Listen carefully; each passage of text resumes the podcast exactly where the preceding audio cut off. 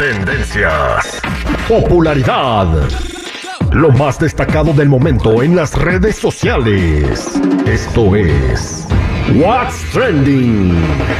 Información que no ayuda, pero entretiene. Con la Jennifiera. Al aire con el terrible. Nos habían dicho que este segmento lo tenemos nomás por andar de chismoso, pero señores, queremos aclarar y decir, a nosotros el chisme no nos gusta. ¡Nos encanta! Bien, tienes unos saludos, seguridad de alguien que nos está escuchando, ¿verdad? Oye, sí, ¿sabes qué? Para Terry y para la chata que trabajan en un consultorio dental en el área del Sereno, muchísimas gracias por su preferencia. Besotes para las dos, gracias. Gracias, saludos Terry, chata. Eh, ¿Usted le da un beso a la chata cuando la saluda? Sí, claro, cada vez que voy a visitarla le doy un beso a la chata. Y un abrazo de seguro. Un abrazote, así con los dos brazos. Oye, Jennifer, ¿qué pasó en el fin de semana?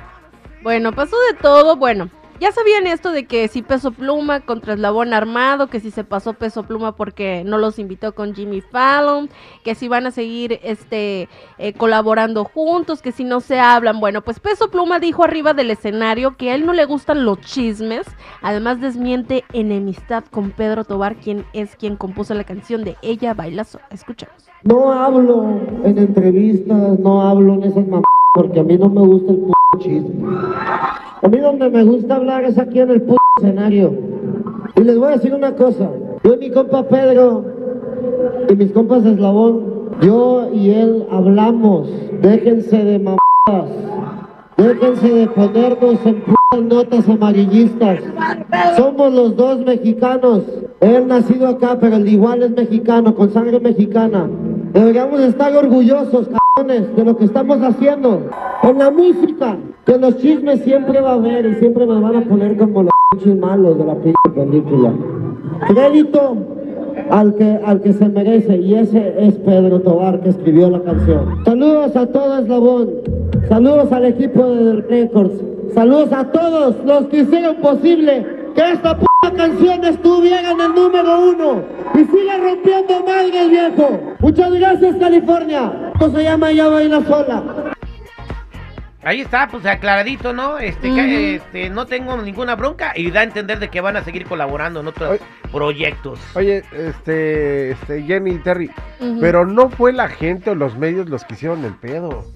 Fue el mismo Pedro Tobar en las primeras Pero declaraciones Pedro que Tobar estaba, nomás dijo que estaba agüitado. que no era justo, que él estaba allá y nosotros acá. Se dejó llevar. Que la canción es mía, no sé por qué él se da crédito, ni siquiera nos menciona. ¿Eso no está enojado? Mm, algo- Eso fue lo que dijo Tobar.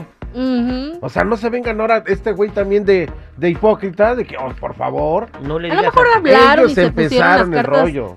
Sobre la mesa de. ¿sabes qué? Sí, la regué, a lo mejor en ese momento me sentí así, no debe haber dicho tantas cosas, eh, y tú, no, pues así, no sé, así tipo lo- relación, ¿no? Los psicólogos dicen que cuando estés bien enojado mejor te salgas a respirar porque hablas sin pensar. Yo viviera en la calle. ¿Lo dijo Tobar, sí o no? Sí, sí, Él exactamente. fue el primero. Como nada que Bueno, ver pero lo bueno- Lo bueno que, Jennifer.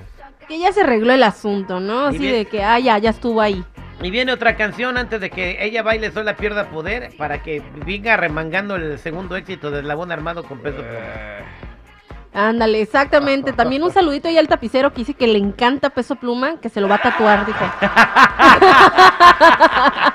Está haciendo un tapiz exclusivo para un sillón Luis XV Ándale. con la cara de peso pluma. Ah, para dejarse caer ahí Exactamente. bien abierto. Y alguien más que le falta tantito para tatuárselo es Araceli Arámbula, pero a Luis Miguel. Y es que en una entrevista recientemente habló sobre cómo es la relación que tiene Luis Miguel con sus hijos. Ya ven que el otro día les conté esto de que andaba llevando a los hijos de la novia a, a la escuela y que se lo andaban tragando en las redes sociales. Bueno, pues ahora sale esta entrevista donde dice que, que Luis Miguel ni siquiera les habla para decirle feliz cumpleaños a sus hijos Mm. que aparentemente este pues le debe algo de manutención y ¿qué creen? ¿Qué ¿Qué? pasó?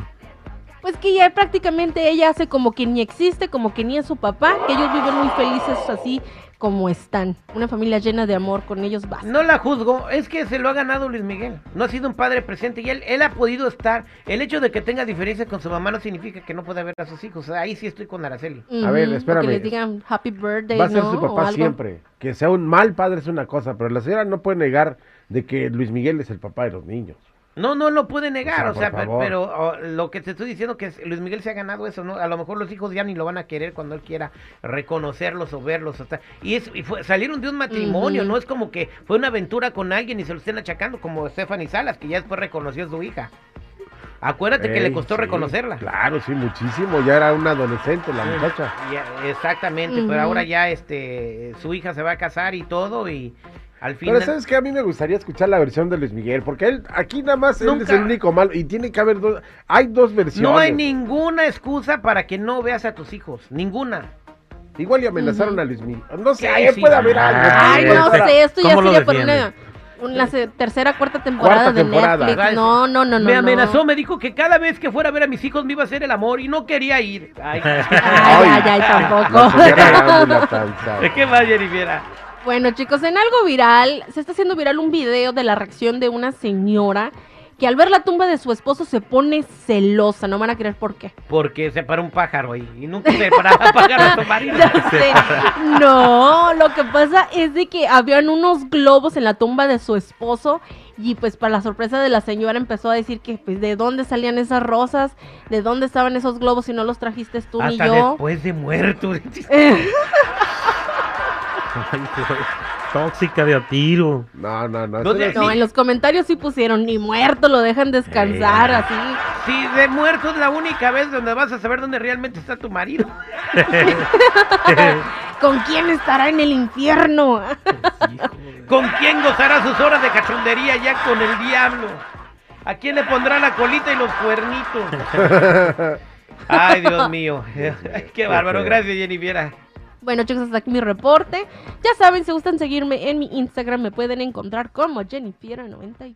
Gracias, Jennifer.